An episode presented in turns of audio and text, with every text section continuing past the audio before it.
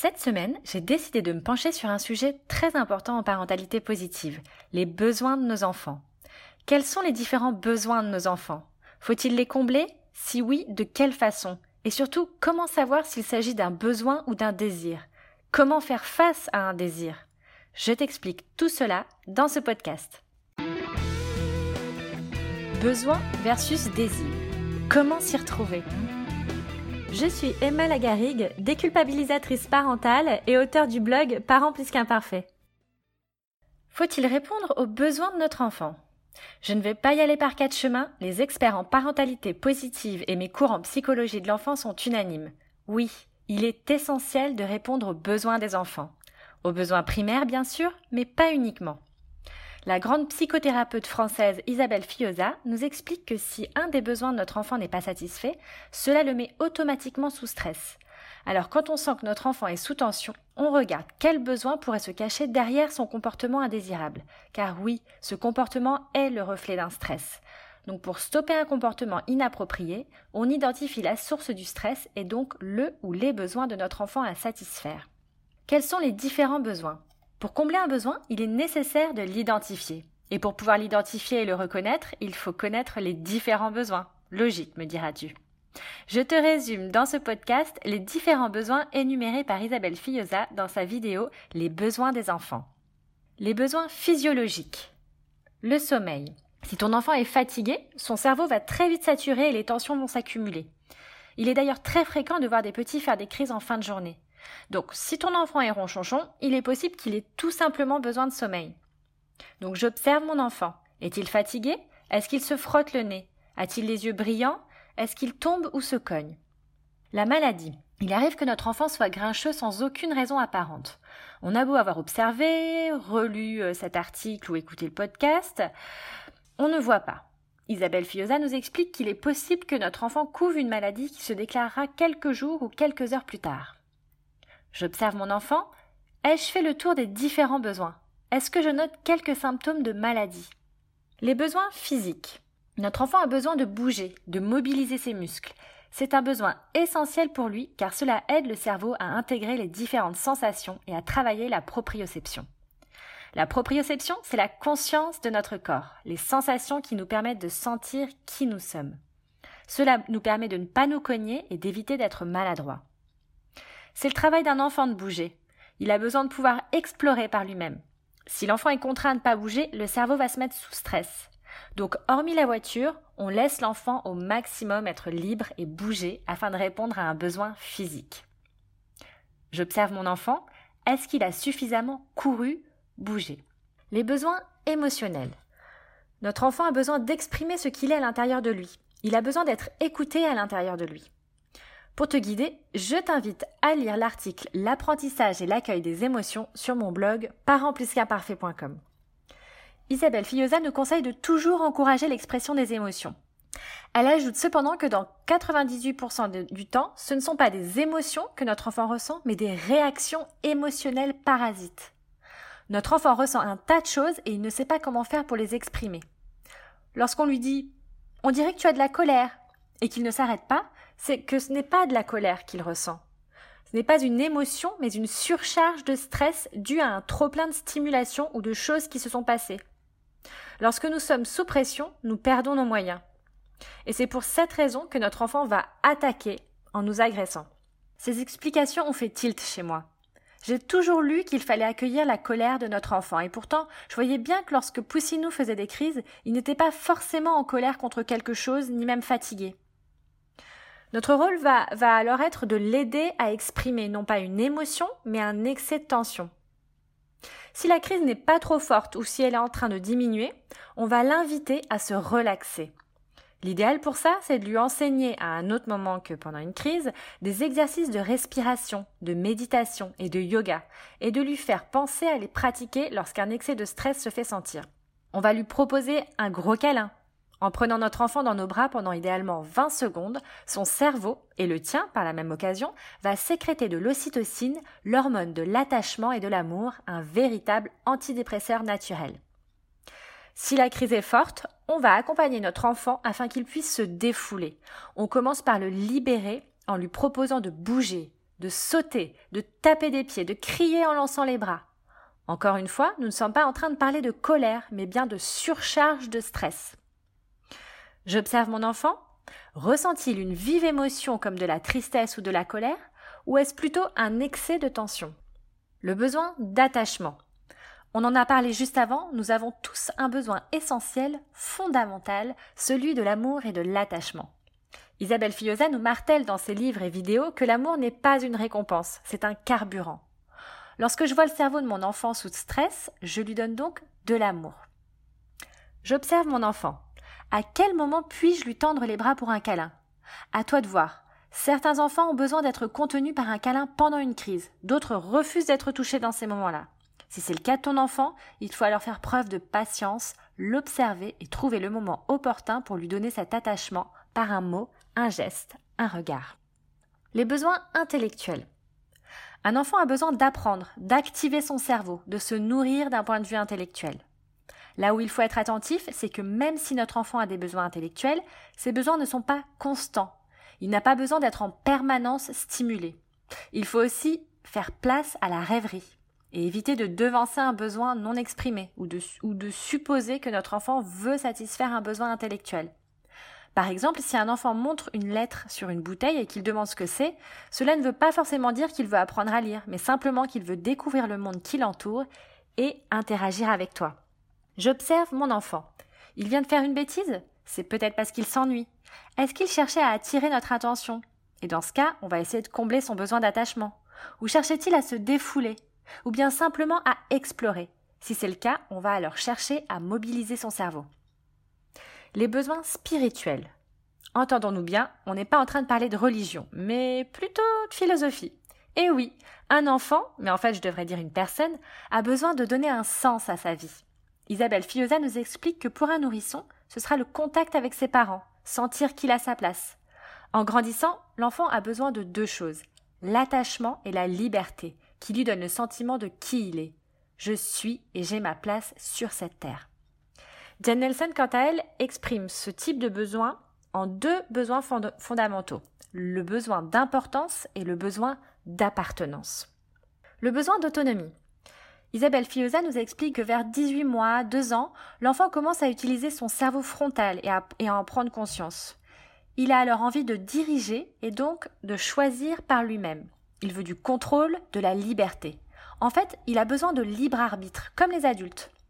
Dès lors que je choisis pour lui, le cerveau de mon enfant se met sous stress. Certains adultes vont avoir tendance à penser que l'enfant est capricieux, qu'il a un trouble, qu'il n'a pas compris qui commande ici.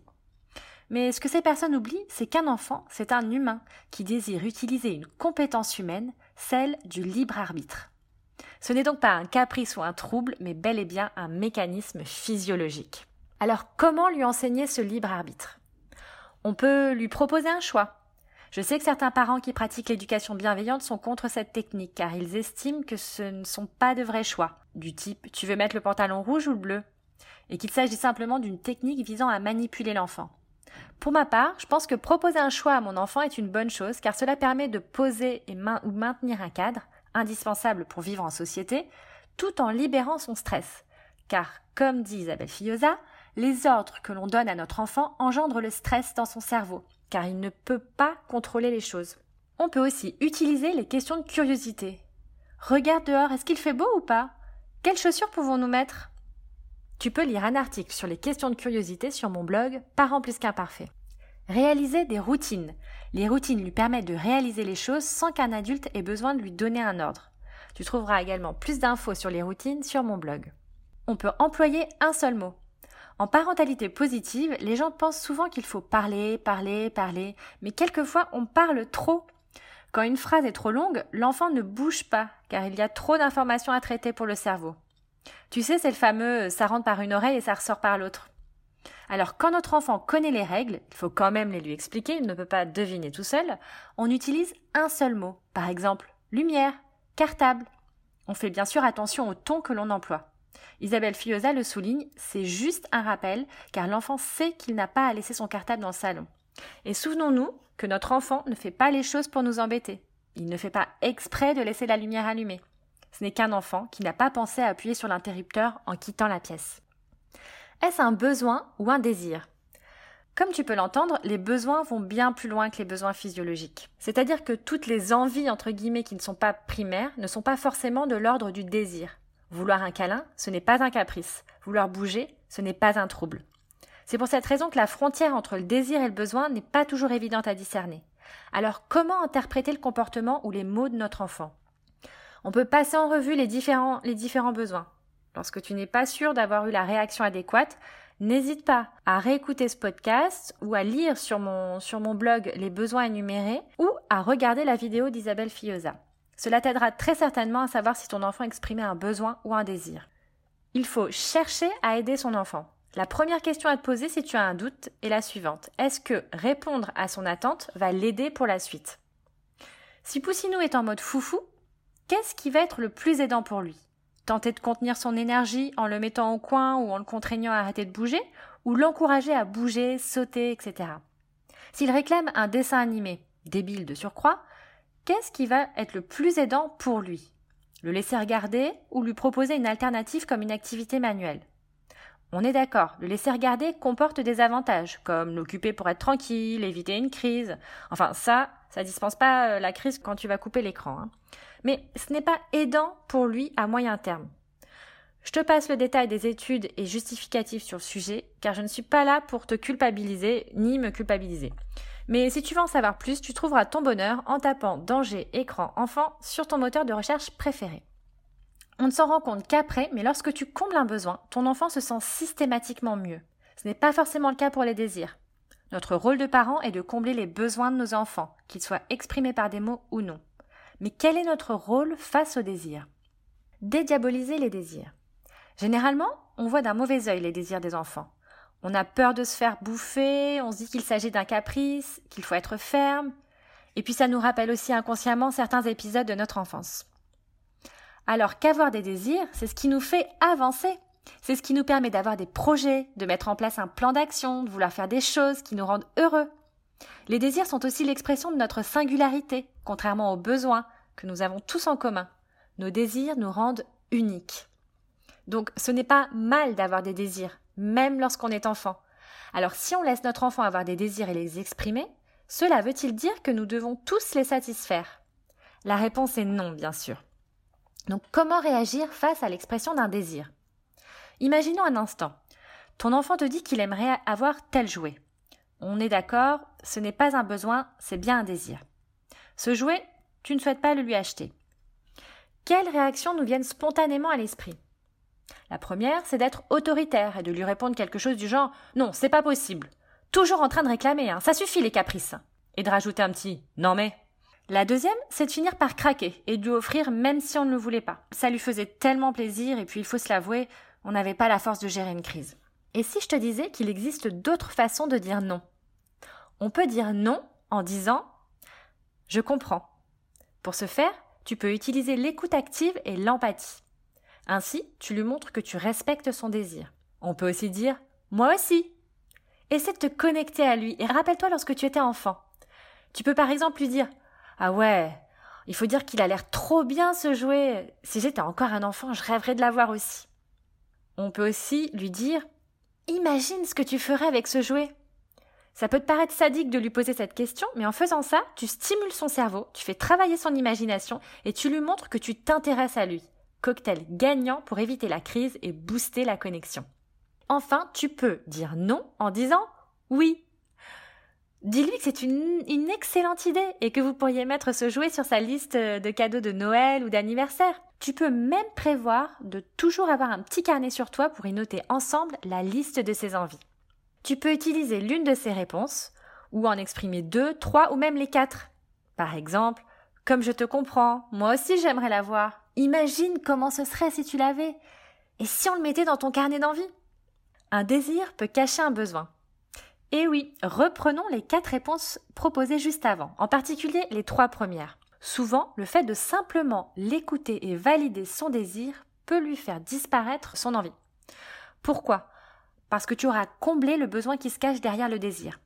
Un besoin d'attachement, par exemple. Il est possible que ton enfant exprime le souhait d'avoir un jouet parce qu'il a besoin que tu t'intéresses à lui et que tu lui montres qu'il est important à tes yeux. Il peut aussi avoir un désir profond qui lui permettrait de répondre à un besoin.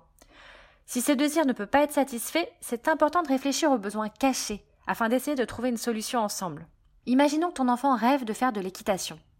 Ce n'est pas un besoin, c'est un désir. Le problème, c'est que pour le moment, tu ne peux pas lui offrir. Quel est le besoin caché derrière ce désir exprimé? Ce peut être le fait de vouloir combler un besoin physique en réalisant une activité en plein air, ou bien de combler un besoin plus spirituel comme se connecter à la nature, aux animaux. Lorsque tu as pu mettre le doigt sur le besoin de ton enfant, vous pouvez alors imaginer ensemble des alternatives, car finalement, il y a d'autres options possibles. Entre les différents besoins et la gestion des désirs, cela fait beaucoup de choses. S'il ne fallait retenir qu'un seul mot, je dirais observer. C'est la clé pour pouvoir identifier le ou les besoins à combler, pour comprendre ce qui se cache derrière un comportement inapproprié. Et toi, arrives-tu facilement à identifier le ou les besoins de ton enfant? N'hésite pas à me le dire en commentaire de l'article sur mon blog Parents plus qu'imparfait. Mon podcast t'a plu? Tu en veux plus? Rendez-vous sur mon blog parentsplusqu'imparfait.com pour recevoir gratuitement mon e-book Comment obtenir la coopération de son enfant. D'ici là, je te dis à bientôt et surtout, n'oublie pas d'être imparfait